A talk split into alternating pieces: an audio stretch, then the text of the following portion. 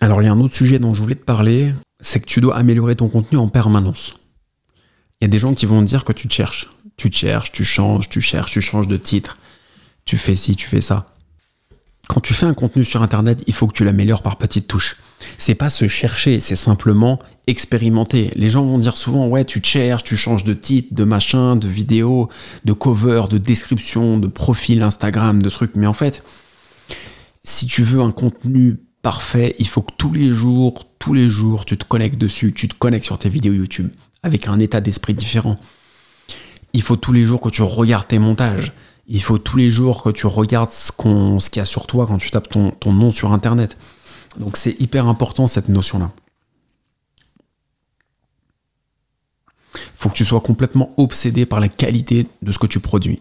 C'est comme dans le business, c'est comme dans le sport, c'est comme dans la musique, c'est comme dans ce que tu veux. Il faut que tu sois obsédé. Il y a des moments où tu vas faire un montage vidéo par exemple.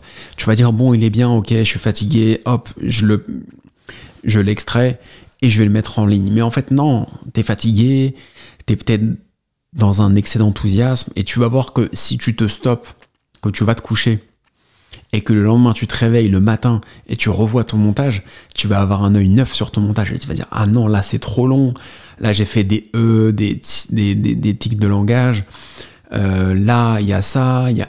En fait, tu vas voir plein de défauts que tu n'avais pas vu dans ton enthousiasme de la veille.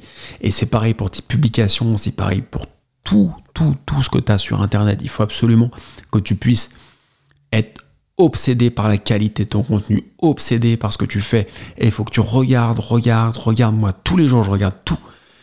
Et il y a à chaque fois des nouvelles choses que je vois, des nouvelles choses que tu peux améliorer. Il faut vraiment être le plus précis dans ce que tu fais. Et j'avais fait un podcast où je disais le perfectionnisme tue la créativité. Effectivement, le but c'est pas d'être perfectionniste pour être perfectionniste. Le but c'est d'être créatif et d'améliorer ton contenu. Il y a une différence entre être perfectionniste et faire un contenu moyen que tu vas upgrader de, fil en aiguille. Il faut que tu crées, ce ne sera pas parfait. Tu vas créer, il y a plein de choses que tu vas faire. Mais au fur et à mesure, tu vas pouvoir améliorer des choses. T'as pas mis de sous-titres, bah, tu vas mettre des sous-titres a posteriori. T'as mis une mauvaise description, bah, tu vas mettre une bonne description. Il y avait des fautes d'orthographe, tu vas les corriger.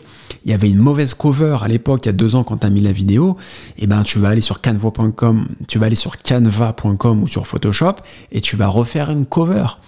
Tu vas refaire euh, une image d'illustration pour euh, que ce soit beaucoup plus homogène sur ta chaîne. En fait, même s'il y a un contenu moyen que tu as fait il y a quelques temps, tu vas pouvoir l'améliorer par petites touches. Et moi, mon idée, c'est ça c'est de dire améliorer ce que vous faites par petites touches.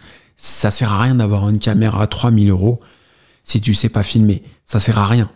Il vaut mieux avoir une caméra à 200 ou à 300 euros, mais acheter une bonne lumière, un bon son et pouvoir t'améliorer. Tous ceux qui aujourd'hui ont des millions de followers, si tu regardes leurs anciennes vidéos, leurs premières, euh, tu prends un mec comme Norman par exemple euh, qui fait des vidéos sur YouTube. Bon, Aujourd'hui, je sais pas combien de millions il a de, followers, mais quand tu vois ses premières vidéos, elles étaient pourries. Il faisait ça sur une webcam, à l'époque d'MSN, euh, il n'y avait même pas encore YouTube, ça devait être en 2004. YouTube arrive en 2006, il a mis ses premiers trucs, ça avait aucun sens. S'il s'était dit, attends, je veux que ce soit parfait avant de le faire, il n'aurait jamais rien fait.